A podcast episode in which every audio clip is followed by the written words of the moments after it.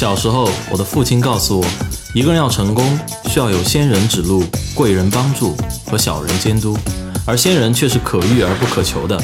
所以，我今天就要做一个死皮赖脸的小人，去死磕一位位的仙人，希望用他们的故事可以照亮大家的前路。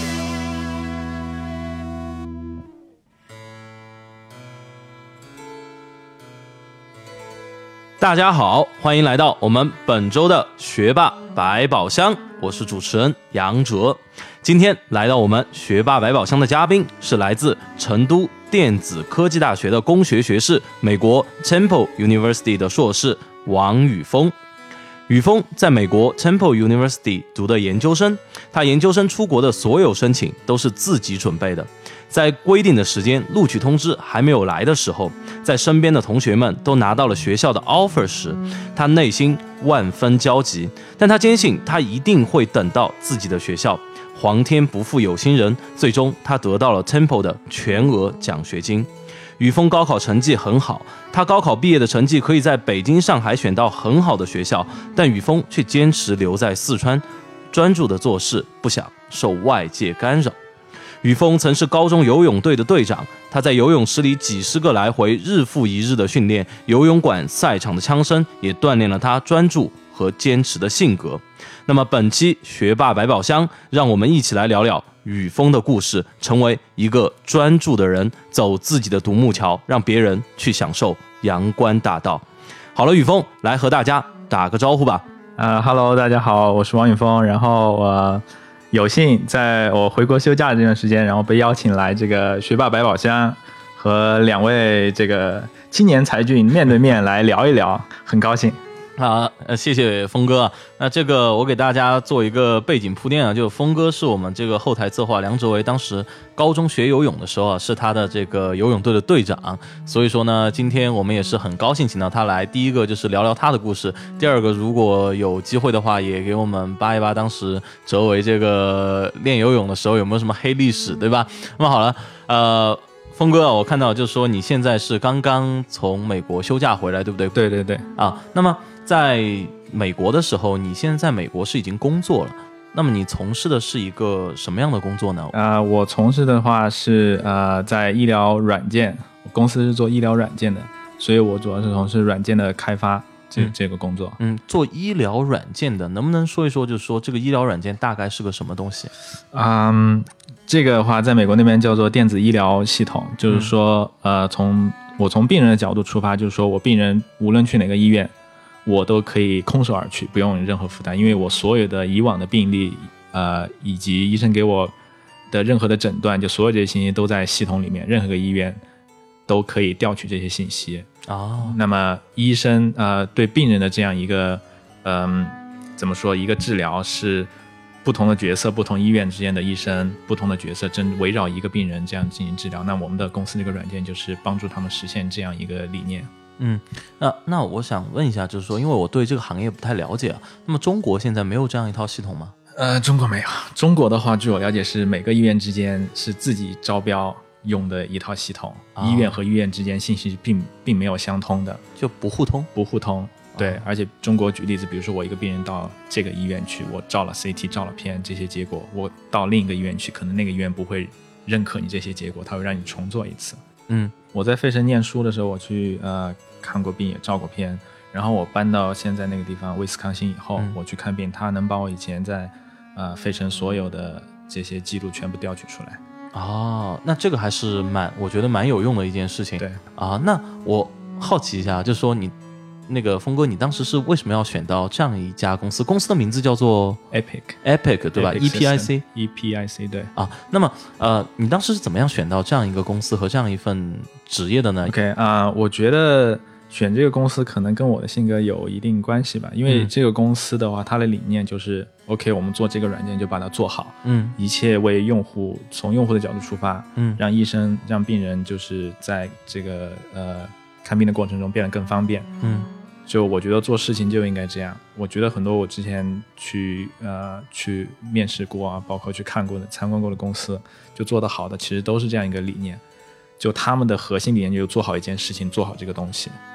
所以说你对他感兴趣的一点就是说他的这个理念特别的好，对对对，然后这是第一点，第二点，它的园区非常漂亮，园区很漂亮，非常漂亮。它每一栋楼都是有自己一个，基本是属于从文学作品啊、神话呀、这些里头选出来的一个一个主题，嗯，就非常好。然后现在比如新修的那一片楼有一个魔法园区，魔法园区，对，都是城堡型的建筑。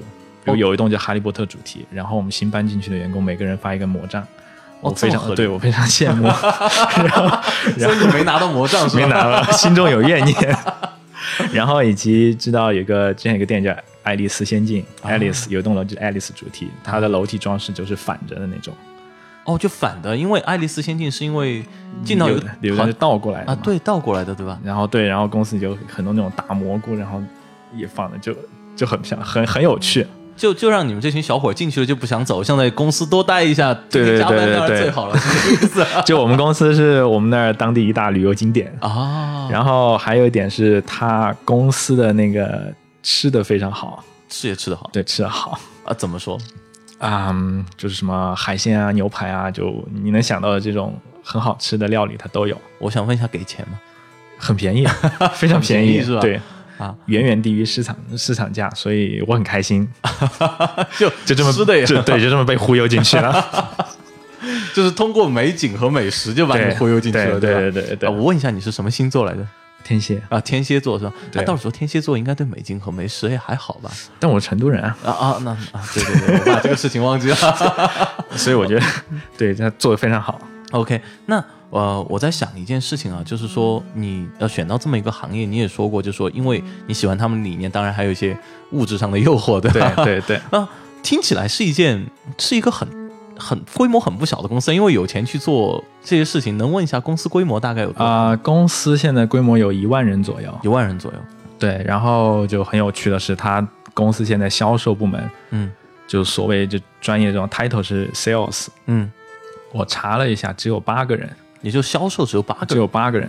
一万人的公司销售只有对八个人。对，就就公司不做不做宣传，不做公关，嗯就全是靠这个用了我们软件的客户，然后嗯他们去宣传，他们来告诉其他其他的客户，OK，这个我们 Epic 的软件很好用，怎么怎么样，然后通过这样一个口碑效应来来做的。哦，所以我觉得这是当今这个怎么说软件公司的一股清流。对，现在中国可能做医疗行业的软件公司，可能大部分人都是 sales，就是一个医院一个医院的跑，一个医院一个医对对对对院谈。对但是你们纯粹是靠客户的这个，口碑宣传。对对对，就比如说有潜在的客户，他可能听到我们公司，他感兴趣，他会联系我们公司，我们公司可能就会给他一些 reference，就告诉他、OK，现在有哪些医医院、哪些客户在用我们的软件，我可以把他们的联系方式告诉你，你去联系他们，啊，就不是我们直接告诉他们我们的软件怎么样，是让他们联系我们现在的客户，让他们去交流。啊，那真的是一家，就像你说的，就是在现在这个现代社会里一股清流。你们对对对对对但。是你是怎么样做出一个决定，就是在你这个研究生毕业之后，然后选择留在美国，而不是回国发展？你当时考量了一些什么因素呢？嗯，这个可能没有想那么多吧，因为毕竟在那边念了书，我觉得就你毕业得找工作，然后就在那边找更为方便嘛。因为我没有毕业就开始找嘛，嗯在那边面试包括这些都很方便嘛。嗯然后有好公司就可以去嘛。嗯，因为你回国的话随时可以回嘛，所以现在那边有工作经验是一个比较好的经历嘛。啊，也就是说，其实你考量的事情其实还是不少的。对就是说，至少你还是说的那么轻松，你还是想了，就是说我回国我也是可随时可以回的，我有一条后路在后面。对对对对，反正我现在我就在国外有这么好个平台，我就先利用利用，对对对，对先增加点经验。对，这是一个。然后还有一个的话是，嗯，美国的话，我还没有走遍所有的地方。走走了多少地方 我？是说旅游啊，啊，我知道你走了多少地方。呃，所以你留在美国是为了玩吗？我听这个意思就是说，觉得时间其实不太够。呃，你待在你你生活，这也是生活的一部分嘛，所以你都要考虑进去嘛。啊，所以我觉得就是说，其实呃，留在美国，除了就是说刚才说的工作方面的一个考量之外，其实你还是蛮喜欢美国那种生活状态的。对对对对对，然后呃，那么你当时研究生是在哪里读的？研究生在 Temple Temple University 在在在费城，对，在 Temple University 读的。那么当时读的是我读的是计算机专业嘛。计算机专业，呃，能不能给我们简单介绍一下？就是说，呃，计算机专业是学什么的？而且我知道，就是说你高考毕业之后啊，是在那个成都电子科技大学读的。对对。那么，呃，说说看，就是说在国内学习的这段时间和在那个国外美国 Temple University 学习这个 IT 的这段时间，那么有没有什么？就是不同的感受，或者你自己的感受是什么？呃，我觉得这个培养模式还是很不一样的，而且我是一个本科一个研究生，也这这也有不同。嗯，那我先我想讲一下国内本科这个东西吧，因为我我现在有接触美国的本科同学，嗯，所以这么比较一下我。觉得国内的本科，就我在电子科大读书的经历，我觉得对对于我来说是更有帮助的。嗯，就是因为刚高考毕业，高中生进入大学，不是每个人都想清楚自己要干什么，就很容易出现那种我们说的，呃，高中很厉害，然后上大学不知道干什么，然后就荒废了这种。嗯，然后我觉得国内大学就就辅导员啊这些制度就很好。对，然后当时电子科大，嗯，还有一个导生的制度，包括后面我到大三的时候，我也是导生。导生就是说找一个高年级的同学，嗯，来。辅导负责一个呃大一的一个班，来在各方面跟他们交流，让他们更快融入大学生活，然后讲讲自己的经历啊。然后这个制度我觉得就对我帮助帮助很大，嗯。然后就对于包括后面怎么学习啊，自己要干嘛这些都有一个很好的引导，嗯。能不能举个例子？举个例子啊，嗯，举个例子，你在美国读本科，没有人管你，你进去反正选课、选课、上课、上课就完了。就是以后要干嘛，就可能大家平时不会那么想，确实。但是如果在国内的话，就会有很多，比如说职业规划呀，或者说找学长学姐来给你讲一下他们的故事，啊，就会给你给出很多很明确的发展的这种方向，啊，就给你一个参考嘛。我觉得这样是非常好的。当了导师以后，就自己的生活很丰富，然后就确实是帮助了他们，所以这样感觉自己也也有收获嘛。嗯，你收获的是些什么东西呢？就从他们身上，你能可能第一是看到，可能自己哇，当年自己这么小白啊，什么都不懂，真的什么都不懂啊。就有时候他们问一些东西出来，哎，我觉得，哎，这个不应该大家都知道吗？是。然后哦，我现在知道，我告诉你，我在想自己当年可能也是这样的。嗯。所以这样我会感觉啊，自己确实帮助到了他们。嗯。啊，然后，然后作为导师嘛，也不会像学生辅导员之间那个距离那么远，所以我跟他们距离更近。然后。大家一起出去玩，然后这样也是交了很多朋友嘛。嗯，其实也就像我们现在在做的这个节目，对不对？其实很。非常很很像，对，就我们只是平台不一样，哎，平台不一样，就是哎，说说说白了，我们这是个导生的节目，给我们的这个呃学弟学妹们，给他们讲讲我们走过来的人，我们当年是怎么样一种状态，然后你们应该留一些什么坑，给你们介绍一下有些什么出路，对吧？然后对对对，非常像，对，要小心的走。那么今天我们就算是请对人了，对吧？请到一个做这个专职的 峰哥来跟我们聊一聊。那 OK，那当时你在大学，其实你读了四年，对。电子科大这个呃学的通信工程，能不能给我们大家介绍一下通信工程大概是做什么的？OK，嗯，我上大学报考这个专业，我也是不太了解，可能和大部分高中一样。我认为通信工程 OK 是不是跟手机有关？这个做无线信号可以信号接收处理，很好玩，然后去了。嗯，然后后面发现其实你本科毕业的话，可能还接触不了这么深的东西。嗯，都非常基础，所以嗯，就是我现在。因为我现在也没有做通信工程，做软件，所以我现在记得的依稀记得通信工程本科学的都是基础课嘛。基础现在想起来还是有一点枯燥的。嗯，就基础课包括就是数学、现代微积分，然后呃随机过程这种，我现在形容我会用很难看的数学来 来形容它们。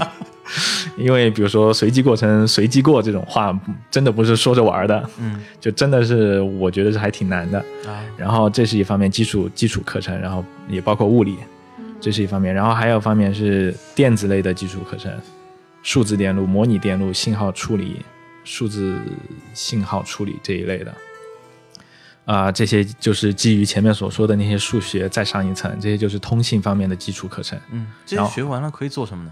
呃，暂时还不能做什么啊，然后再往上一层，才是专业的一些跟通信具体相关的方向的一些课程，比如说无线通信、计算机通信。那我们现在说说，把这几层都学完之后，这个专业的出路是什么？啊，这个专业出路啊，啊，这个问到我了。呃，出路我觉得看个人吧，但如果你要走本专业出路的话，呃。高校是一个出路嘛？嗯，现在高校中国这个电子产业发展的还挺好嘛，资金很好，然后一些项目非常先进。我知道现在中国发展这个五 G 网络嗯也做得很好，电子科大也在做，然后他们华为公司也在做。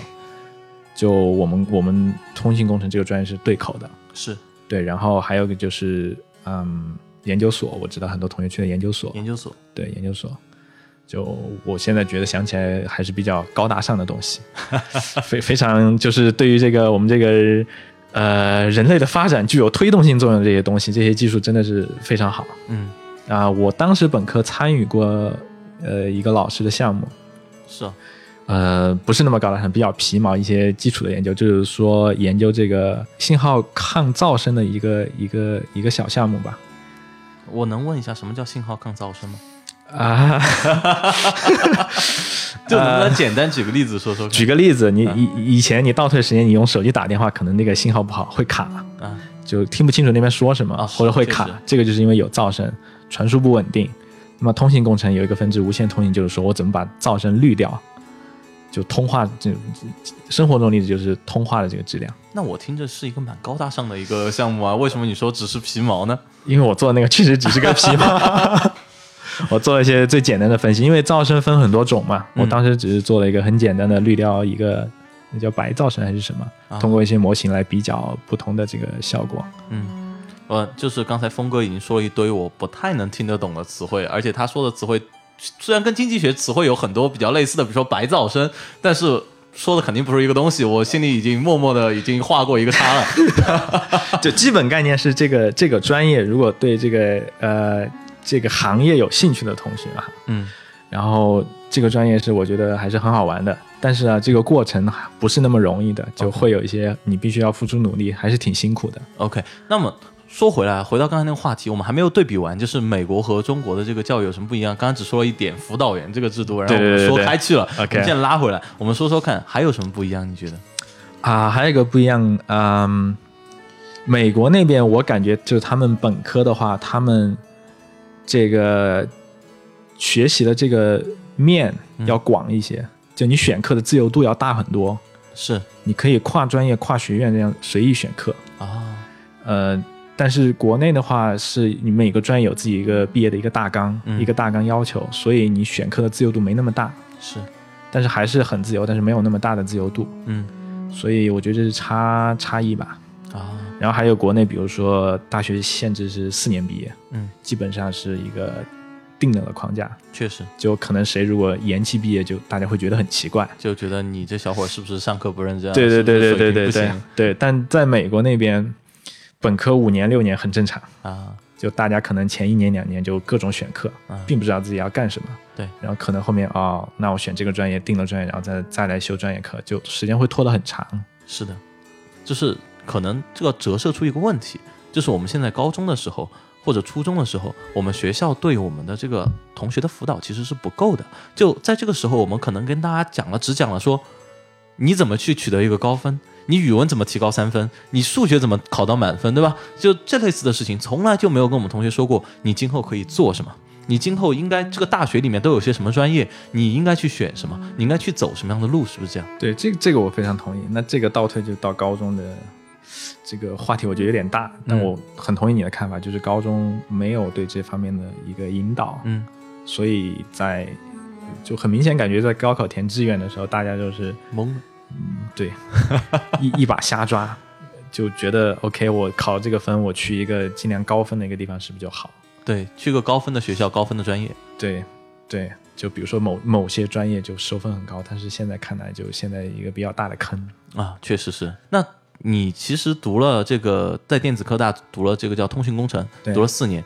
那你之后是到 Temple University 去读了计算机，就 Computer Science，对不对？对那么这个过程是怎么一回事？因为就你的来说，就是说你其实应该还比较喜欢通信工程，为什么之后换到了 Computer Science？呃，其实我在这个过程中，我发现我可能不是那么适合通信工程，因为我可能啊、就上大学也也不是那么老实吧，就不会说 OK，你让我上这些课程，我就把本专业课。我我当时选了很多奇奇怪怪的课程，能能不能就说选选？修课，比如说呃经管学院的课程，什么金融投资分析啊这种。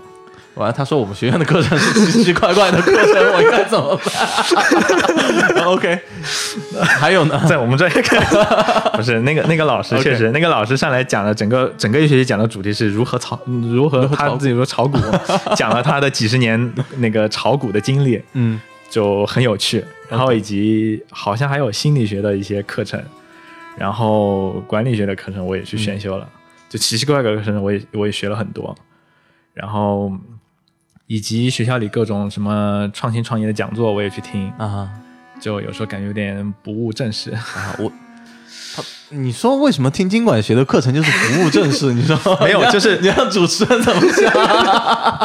就偶尔玩笑偶尔偶尔会 这种 peer pressure 嘛，就大家大家同学在刻苦的学习本专业的东西，然后我就拿本经管书一个一个人拎个包，拿个什么水就跑隔壁听讲座去了。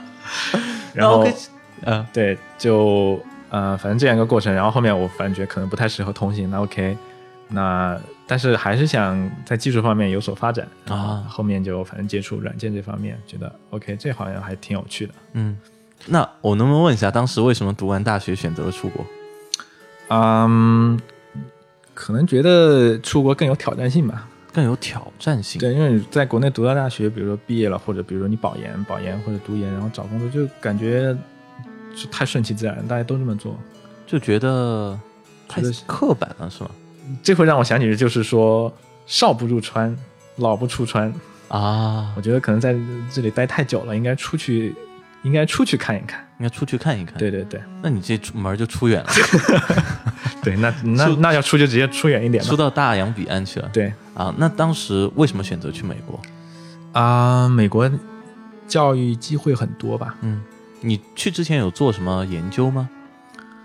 还是嗯你自己有做什么一个就调研吗？会决定说我要去到美国，我要去到 Temple University，而不是说其他的一些州的其他的一些学校。啊、这个这个这个可能是我一个比较可以讲的经历吧。啊就是整个出国过程完全是我自己在一手策划的。怎怎么说？能不能讲讲这个故事？就是 OK，我有这个出国的想法，然后当时也是我说这个导生之路很好嘛，嗯就会有一些学长分享他们出国的经历，嗯然后我就会去找他们聊，嗯就他们是怎么样准备的，怎么样，嗯然后学校里的各种讲座我也去听，然后针对我自己的情况给自己做一个规划。啊然后比如说大二的时候，OK，我大二应该考托福了，嗯然后大三考 GRE 了，嗯然后我出国我应该申请什么样的学校？申请学校，那我先看看，嗯，跟我相关的专业，然后我可能可能有兴趣的一些专业，我去找这些学校。是。这个花了我很长时间，然后找了个 list 出来，这些是我要申的学校，然后学校要分档次嘛，然后分下来怎么样申请，然后准备申请材料，所有这一系列下来就我一个人做的，嗯。就这可能是呃一个我可以讲的地方，就是我没有找任何中介，嗯全是自己有计划一步一步做下来的。而且据我所知，你是拿了 Temple University 的全额奖学金的对对对对对，啊。那这这件事情又是怎么做到的？因为成绩好嘛，呃，成绩还可以，还可以。可能当时忽悠得得力 能不能举个例子？怎么叫忽悠？嗯，就是因为和那边导师和导师联系嘛，嗯就我的申请材料看了也不错，嗯。然后但是他那个他那个方向我表示有兴趣嗯，，OK，然后聊，但是他也要他也要看你有没有潜力嘛，是。所以他就会发 paper 给我读，嗯。读了以后，然后约定两天以后我们聊一下这个 paper，、嗯。他讲什么的，然后你有什么想法，你觉得他可以怎么改进，嗯。就这样这这样聊下来就觉得很合适，嗯，所以就最后拿了全奖。这过程说的真的是特别的简单，但是我觉得我们听众可以参考一下，就是说，作为一个想出国的同学，他自己在这个过程中做了一些什么样的事情。虽然他说的这么简单，但是大家可以听出来，那么简单几句话，大一做了什么，大二做了什么，大三做了什么，然后在这个过程中又给谁发了邮件，然后往返了多少封邮件，然后又自己做了怎样的修改，然后做了怎样的策划，怎么样调研的东西。其实虽然说峰哥没有细讲，但是大家可以参考一下这个流程，就是说，其实并没有想象的那么简单，对不对？呃，对，还是要花时间的。就我简单来讲的话，大一，呃，其实大一就像我的经历，我们专业大一的话就是上基础课，嗯，就不要想那么多，你就专专注自己的事情嘛。你的基础课好好学好，是，然后到大二的时候，你基础你基础学好了，就是数学这些学好，你学是呃更高一档的基础课，你就会轻松一些。嗯，然后这个时候你花一些精力在英语上，准备英语这个东西。对，然后再到大三的话，你接触专业课了。接触专业课，这个是我觉得对当时我跟那个跟导师聊 paper 是很有帮助的。嗯，就是你可能他给你发的 paper 那个东西不是你专业做的东西，但是因为你有对本专业这些技术的东西的一些积淀，那你读那种类似的技术的文档啊这种东西，你就会更轻松一些。嗯，所以我感觉这一步一步来都是环环相扣的。环环相扣的。对，那其实也就是说啊，峰哥其实还是默默的做了很多的工作的，在这个过程中。对，那么对我们出国同学也是有个启发。大家好，欢迎继续来到我们每周一期的学霸百宝箱，我是主持人杨哲。首先，我们的学霸百宝箱是每周一期的节目，每周一期，首发时间是每周四晚上十点，每周四晚上十点，风雨无阻。另外，我们的节目可以在哪里找到呢？有以下两种方式。第一种方式，在一个叫做喜马拉雅的 APP 上搜索“学霸百宝箱”，找到之后点击订阅，就可以每期收到我们的节目推送了。第二种方式，使用苹果手机的听众，可以在苹果手机自带的播客应用中搜索“学霸百宝箱”，也可以找到我们。找到之后点击订阅，就可以及时收到我们节目最新的信息了。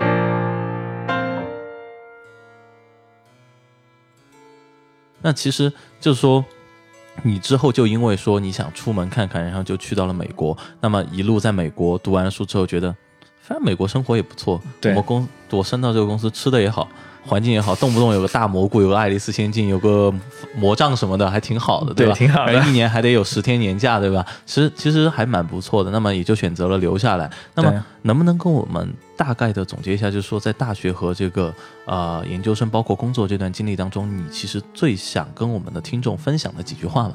呃，我觉得，呃，我觉得我个人理念就是，就整个这个过程，你做什么话，就可能你要做的事情就专注一点，嗯。就专注于自己要做的事情，嗯，就不要受外界干扰太多。是，就比如说外界干扰什么，嗯，什么选专业啊，哪个专业好，哪个专业坏，哪个专业热门什么这些，我觉得其实不要花太多精力关注，不关注，不是不关注，不要花不要花太多精力，因为他们对于你现在做事情没有什么帮助。也就对毕业之后工作做事情没有太大的帮助，是这个意思？，对对对，因为我觉得，就举个例子，我记得反正当时大学可能选专业那段时间，特别是那段时间，嗯你就会听到很多这种什么专业好找工作，什么专业热门这种这种东西。确实，但我觉得那种东西就跟着他走的话，可能可能比较坑。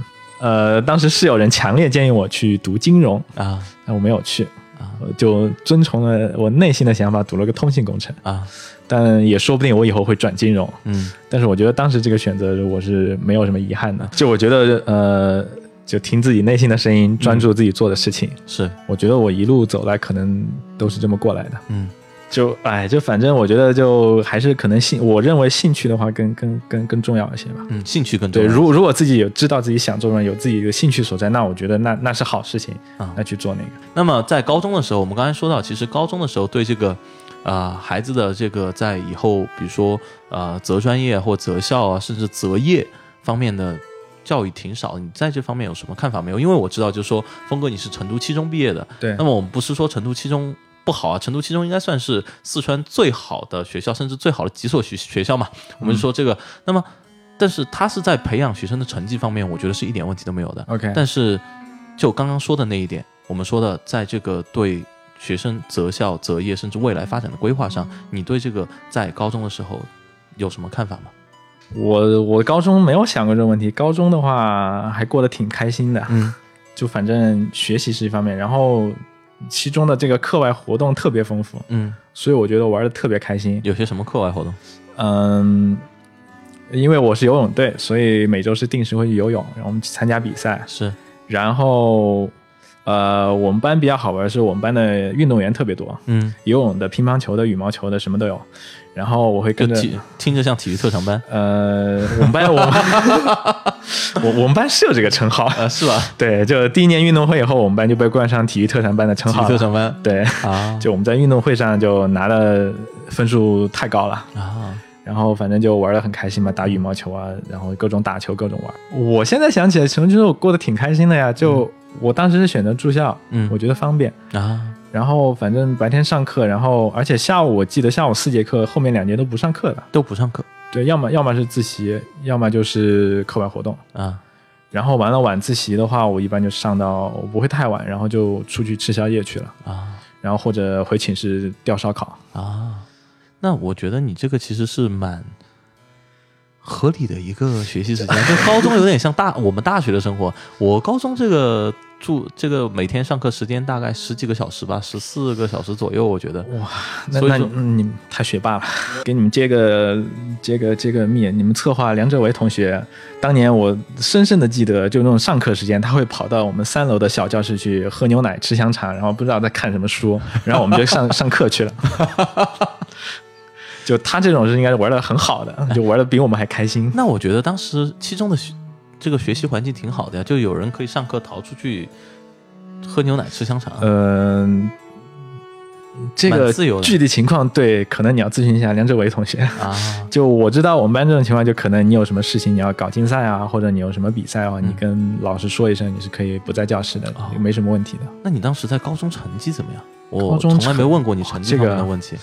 哦，这个压力好大。啊就我当时是保送进七中，嗯，就我说在初中我对排名都没什么概念，是所以不 care。然后到了七中发现，哎，怎么刚进来就开始排名呢？然后一看，哇塞，那么靠后面，啊，然后就反正比较靠后嘛，嗯，然后可能想啊、是不是应该再努力一点？啊但是我觉得我还是，呃，还是秉承我的原则，就专注自己的事情。你自己的事情是就说你成绩这个东西，你还是不要太在意那个排名啊这些东西。嗯反正我学习这几门课，我哪些可能要提高，我就专注在上面。嗯就呃听课是一方面，然后自己做作业总结这方面，就反正专注做这些事情吧。也就是说，你专注的东西不是在一个表面上，而是在这个事物的本质上。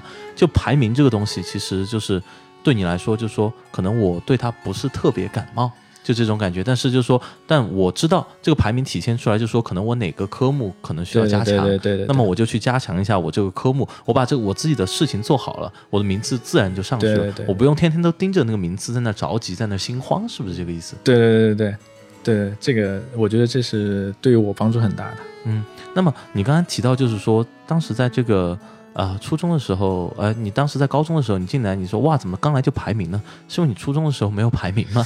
呃，初中前两年我完全不知道排名，我的排名啊，为什么？我从来没有关心过。从来没有关心过。对，我没我我现在想起来，我完没完全没有印象，初一初二有就做个排名这种东西，我也从来没去看过。那你是怎么活过来的呢？什么叫怎么活过来？就我说了，我知道我在我我我在我们班，呃，基本是第二名，嗯就什么考试都是第二名。其实当时我我一点都不 care 这个东西，嗯就反正考试考完就完了哦，还可以第二名嘛，OK 了，我就完了。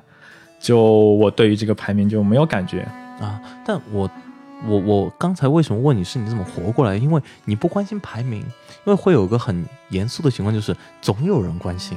比如说，我不知道你家长关不关心啊，老师肯定关心这个事情。我家长并不关心。啊，那那那能不能说说看，为什么你爸妈不关心呢？呃，我不知道这是不是他们教育方式，就是，呃，就小时候开家长会，就我觉得人家家长回去都要跟小孩聊很多东西，就什么老师说你要怎么样怎么样，嗯，就经常我印象，我现在想起来，我觉得印象中我家长我爸妈开完会回来什么都没跟我说，什么都没说。就没没有什么东西，然后还有我我还要主动问他们有没有跟你们说什么什么的，嗯，我觉得他们他们好像也没有怎么说什么东西，给我的就感觉感觉是爸妈小时候不管你吗，放养吗。我觉得可能是吧，就 就他们的态度就是 OK，你自己做好自己的事情，怎么怎么样。就还有一个例子，现在想起来，嗯小时候不是语文有什么背诵这种任务吗？是，老师说你回家背诵，家长签字什么东西。可能前几次我爸妈可能还监督一下，听一下，嗯，后面可能就是让我自己能背，OK，背完了他们签字就 OK 了。就也不管你到底背没背好。对，老师没有发现过这个事情吗？老师万一抽背，万一哪天抽背，这个小小伙儿背不上来，这个字是怎么签的？你给我解释一下，没有发生过这种事情吗？没有？那看来你不仅是其实心态好，而且运气也比较好。我觉得可能是。那么其实我看得出来，就是说在爸妈放养你这个过程中，就说其实你都一直有一个原则，就是做好自己的事情。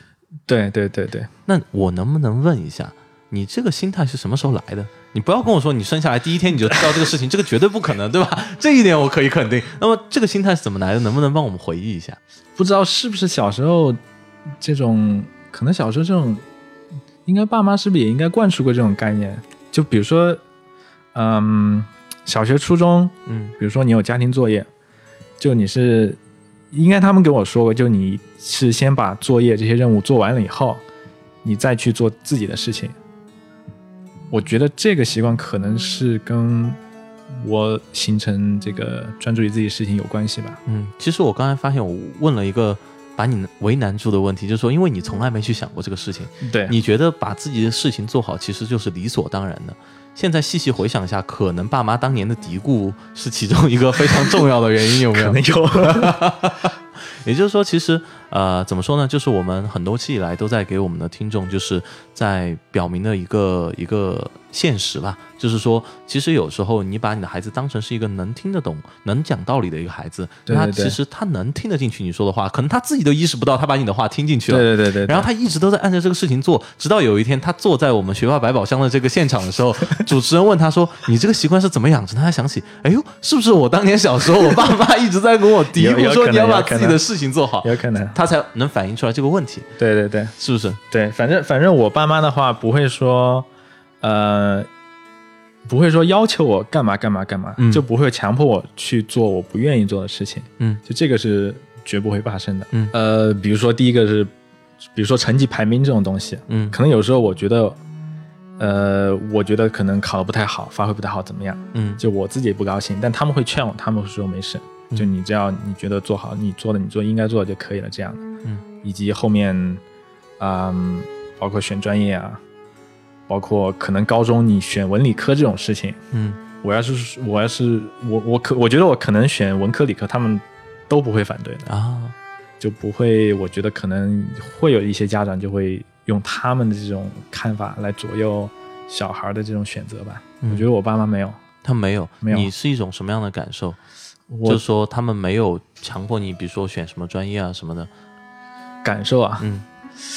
啊、可能我内心来讲，还是希望他们稍微给一点给一点建议，干涉一点点吧。啊，是这样的，对，但但是但是我爸妈当时做的是什么？就是说，呃，选专业的时候，金融和这个什么电子工程，呃，嗯。通信工程，就现当时说可能去西财或者电子科大，嗯。但当时他们是把我带到西财和电子科大都去逛了一圈，啊让我感受一下这个氛围。啊，就我觉得他们这个做的，我觉得还不错。还不错，就把你带到西财和电子科大去逛了一圈，对对对对，所以最后你就选了电子科大。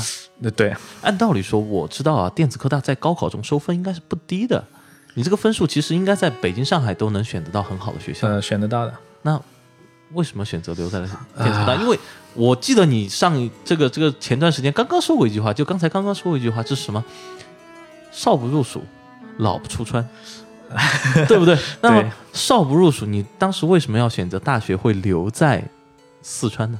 少不入蜀，老不出川这个这个概念是后面上大学以后逐渐觉得可能接触了外地的同学，觉得还是要出去看一下，就外面的世界还挺精彩的，对对对对我想去看看，想去看看，就稍微走远了一点。OK，那么其实就是说，爸妈带你去这个大学，就是去参观的这样一个过程，那其实对你来说影响还蛮大的。就对对对从结果来说，我觉得影响都蛮大的，因为你就选了那两所大学中的一所嘛。对对对，对，就我觉得爸妈做错的一件事情，就是当年应该带你到北大和清华去逛一逛，对不对？呃就去逛一逛北大、清华，说不定你就选了北大、清华了，对不对？我觉得这句话说的还挺有道理的。就反正对我觉得他们这样引这种这种引导方式，我觉得是我觉得是非常好的，嗯就不会帮你做决定，但会就提供他们的所能提供的一些信息给你，让你自己做决定。我觉得这样这样挺好的。对那么我其实很好奇的想问一下，就是说，其实这个峰哥，你是一个非常以兴趣为导向性的人。那么你当时，其实你说了，就我们开始就说了，你是这个七中游泳队的队长。对。你是从什么时候开始游泳的？我从小学四年级开始游泳的，小学四年级。对，然后其实其实其实我接触游泳是非常小的时候，嗯，然后我外公就小学就开始，就小学可能一二年级，嗯，就每年暑假，我外公每天就带我去游泳池，每天下午就带我游泳池游，啊，所以对这个水的感情非常深。然后，然后后面，然后爸妈就觉得 OK，那那就把你送去接受一点训练吧，这种。所以你这个是自愿的还是被强迫的？嗯，半自愿半强迫？一半一半，因因为因为因为自己肯定也不懂嘛，啊，然后可能这也算爸妈的一个引导吧，嗯就把我送去练。因为刚开始练的话，还是就有点不适应嘛，嗯蛮辛苦的。是，然后但是后面就觉得还挺喜欢的，就一直练下去了。嗯，然后你就一直从小学练到了高中，呃，对，一直到高中，呃，然后对小学、初中一直到高，呃，高中的话算是呃这个巅峰时期吧，因为参加比赛，就大概蛙泳是呃介于二级和一级之间，然后其他是可能三级水平。啊，那么呃，我想问一下，就是说在整个学游泳的过程中，包括你到现在其实没有专门去练呢，可能，但是可能都有时候会去，对不对？会去会去，我觉得游泳的话，这个是终身的一个东西。嗯就一个是这种呃意志力的这种锻炼，就对于我可能，我觉得对于我后面申请出国这件事情，嗯应该游泳对我是有帮助的。嗯，就是你肯定申请出国会遇到不顺的时候，是那你这个内心有煎熬，是那你要坚持下来，嗯这跟游泳其实道理是一样的。啊，就因为当时啊，先先扯远一点，就出国那那出国这个事情，嗯，呃，Temple 这个 offer 是来的很晚的。是吗？对，就是因为你夏季入学，就秋季入学是八月份开学，对，一般来说大家在一二月份的时候，就拿到了四月份之前应该是就定了，特别是拿奖学金的一定要定下来，是，有个四月十五的那个截止日期嘛。嗯。我当时 Temple 的 offer 是到五月份才拿的，就就我当时那段时间内心特别煎熬，啊，但是我觉得我一定能拿到，啊，因为我觉得我这个跟他聊的那么好，就这一切都应该是万无一失的。啊，对，所以其实游泳也给了你这样一个意志力的一个对就我觉得后面很多这种包括学习上的其他方面的这种遇到困难的时候，我都会想当年游泳怎么坚持下来的。对我当年有多苦，对吧？这么苦我都过来了，对这点算什么？当年那么难熬，可能我游泳每天游个几十圈儿，对吧？那我都游下来了。那现在这一点等待其实不算什么事情，对吧？对就是那句话叫什么？中国那句古话叫“曾经沧海难为水，除却巫山不是云”，对不对？其实就是一句话。对对对那，么也就是说，其实我们听众在这里其实可以有一点可以思考的地方，就是说，也许适适当的一些苦难的一些经历，或者一些艰苦的一些锻炼，对对我们的意志力的这个这个我，对我觉得是可能弄一些这种这种挫折。挫折的一些经历 是有帮助的啊就是不要不要真的作为温室里的花朵这么一路走来，那以后就可能遇到什么挫折，你很难过那个坎。对就早一点经历一些这样的坎，对，对于你以后会，我觉得帮助会大一些。对。呃，对，然后这说起游泳，让我想起就游泳比赛的时候，嗯。呃，比赛的那个经历也是，我觉得更是要锻炼这个专注。是。就是你在上跳台的时候，站在跳台上了，然后这个时候场馆可能很安静，嗯，那这个时候你内心其实很紧张的，那你的你的注意力，你看到那个水就很可能就很紧张嘛，但是你这个注意力必须是听那个哨响、枪响，然后枪响以后你就全身心的投入就入水，然后呃自己的那个游泳规定动作你怎么怎么做，嗯就要专注自己，而不是说去看。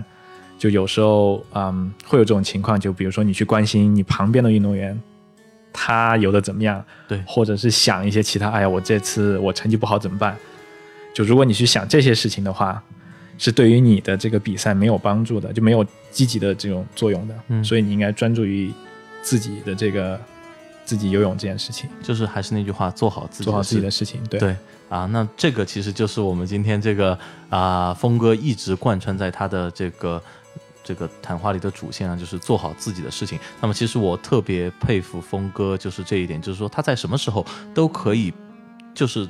可以做到不那么去关心我们可能大多数人都会去关心的，比如说一些表面，比如说成绩，比如说你的对手，比如说这个这个这个事物表象呃本质以外的一些表象，他不去关心，他只是说我要去把这个事情本身去做好。比如说排名，排名反映是什么？就是我的成绩。其实我成绩不好，其实我是在哪个科目上有问题，我把这个科目做好就行了。它排名对对我来说，哎，其实就那么回事儿，对吧？对对对对嗯，包括就是说我自己想学哪个，其实也是一样的。包括站在跳台上啊，不去看竞争对手，不去关心场内的情况，甚至不去看看看观众，不去关心这个空气到底是冷是热，对吧？不去听自己的心跳，就只想我的泳姿是怎么游的，对吧？我要去听那个哨响，哨响之后我就入水。以最标准就是你自己训练的泳对自己的姿最快的速度把它游完对就好了。对，跟自己的节奏。对，那么好了，今天我在峰哥身上收获的也是蛮多的。峰哥，这个有没有什么想跟我们这个听众最后想分享几句的？啊、刚才你总结这个非常到位，嗯就是说，呃，我作为就作为一个学生的话，小孩儿的话，就是说专注于自己的学习这种东西，OK，然后呃，学习这份做好了，其实你你有什么兴趣爱好，都应该去花一点时间上去，只要不影响你的学习。然后我觉得，呃，还有从家长方面的话，呃，从我自身的经经历这个来说的话，就不要干涉那么多，就应该有一些把小孩当做一个呃成人一样那样多一些尊重，就尊重他们的选择，然后自己做一些适当的引导，这样就 OK 了。好的。